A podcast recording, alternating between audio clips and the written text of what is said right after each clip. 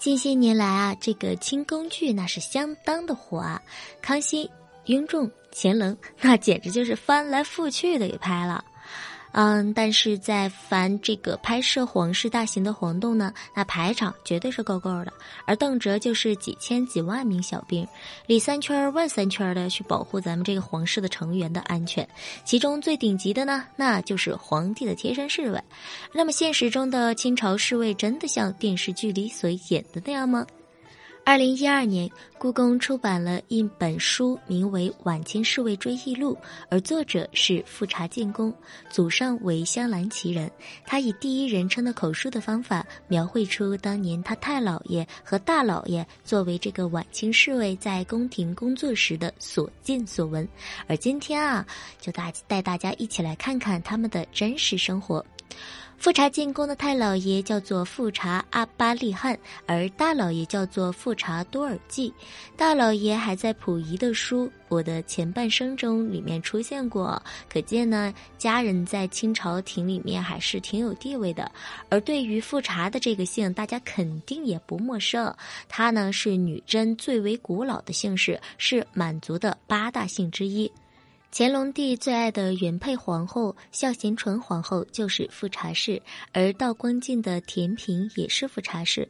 不过到了富察阿巴利汗这一代呢，富察氏确实不复当年的辉煌了。阿巴利汗是从一个最低等的侍卫做起的。不过后来在辛酉之变的时候立下大功，得到了皇帝的赏识，晋升为景运门的侍卫。这景运门侍卫那可不简单呢，虽然只是二等侍卫，但景运门所处的地理位置很是特殊，而文武百官都要从这里路过，这里的侍卫。油水十足了，但是呢，油水也不是随随便便就能拿到的。每天路过这里的官员，他大大小小的那么多，他们既要快速通过对方的衣着啊去辨别他的身份地位，又要记住他们的长相啊、姓名啊、背景啊。这要是弄错了，小命也许就不保了。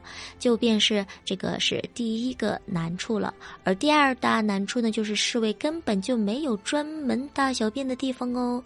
首先呢，负责守门的侍卫那是要站岗的，基本上不可能随便擅离职守。但是这个人有三急一呀，可是呢，由也由不得他们。开始没有想出办法的时候，甚至有可怜的侍卫直接憋得尿裤子了。后来啊，他们在最近的直炉里偷偷的放了个木桶来解决问题。这个直炉呢，就类似于那个办公室了啊，也就是在这个公桶里面，所以在。古人大多数这个上厕所都称为啥呀？出宫。第三大难处啊，这睡觉不准你打呼噜，这个是慈禧太后的要求。她觉得这打呼噜乃是对神明不敬的行为。哎呦，这也真是让人为为难呢。这侍卫也不是故意打呼噜了呀，这睡着了谁能控制呢？你说，没办法呀，他们就找来一片竹板。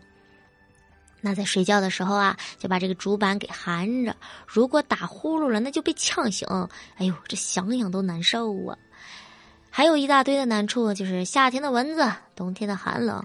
去过故宫的朋友肯定都见过那个一大堆的大缸哈，很多宫门前都会有大缸，而基本上呢，哪里都会放上那么几个。那在以前啊，里面都会装满水，方便工人取水用。当然呢，它的最主要的作用是消防栓，也就是。